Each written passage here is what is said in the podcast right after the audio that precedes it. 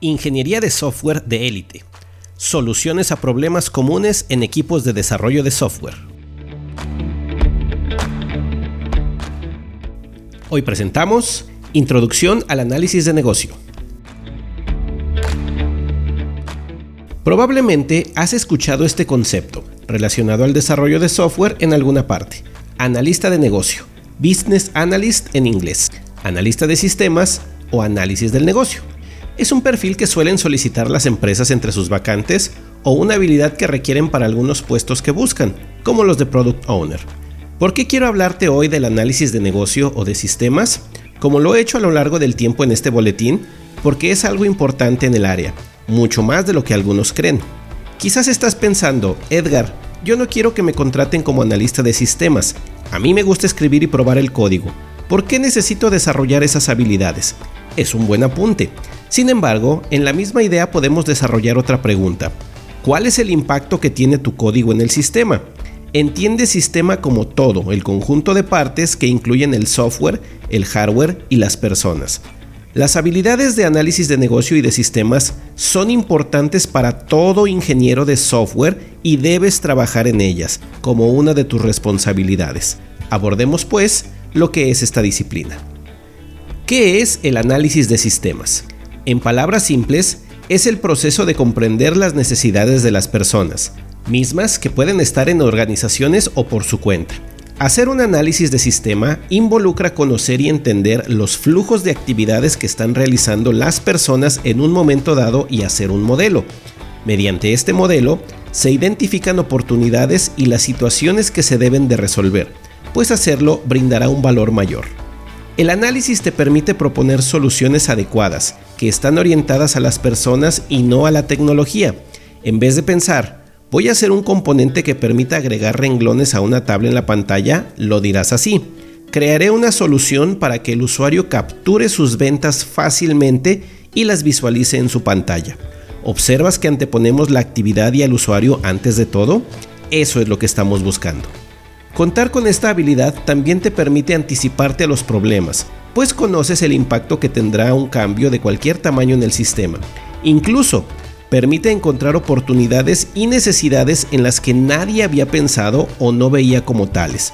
Por ejemplo, optimizar un proceso que funciona bien o crear actividades nuevas, que abren nuevas áreas de negocio y que se pueden aprovechar mediante el apoyo de tecnología. ¿Cómo se hace el análisis de negocio? El proceso se basa principalmente en analizar los flujos de información, dónde se originan los datos, qué transformaciones ocurren a los datos, cuántos pasos o actividades trabajan con esos datos, cuál es el destino de cada dato, qué significa la información para quienes la están recibiendo. Lo primero es involucrarse en las actividades de las personas y recabar la información mediante diferentes técnicas. Después, hacer un modelo de análisis para identificar las oportunidades y hacer propuestas. En el desarrollo de software existen métodos para hacerlo. Las más comunes son análisis estructurado.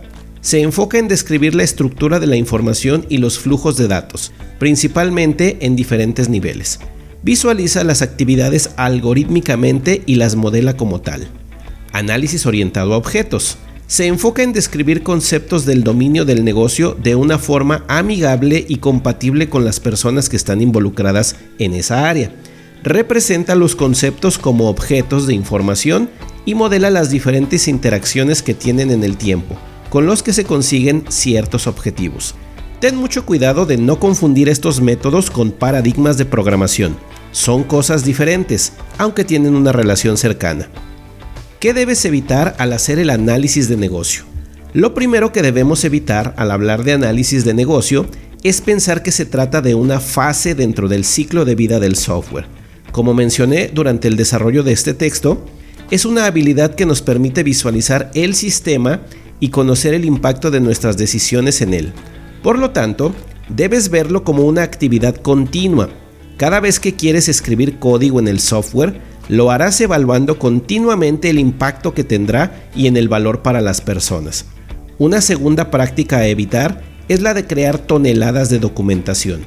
El fin del análisis de sistemas es proponer soluciones a problemas reales y no generar cientos de documentos que explican el problema, la solución ambas o cosas sin relación. Todos los elementos definidos por los métodos de análisis son herramientas sugeridas que ayudan a conseguir el objetivo principal.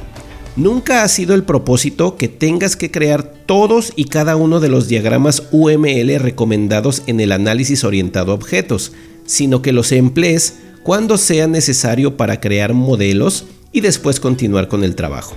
La tercera recomendación es solo para reforzar el párrafo anterior. No seguimos métodos ciegamente.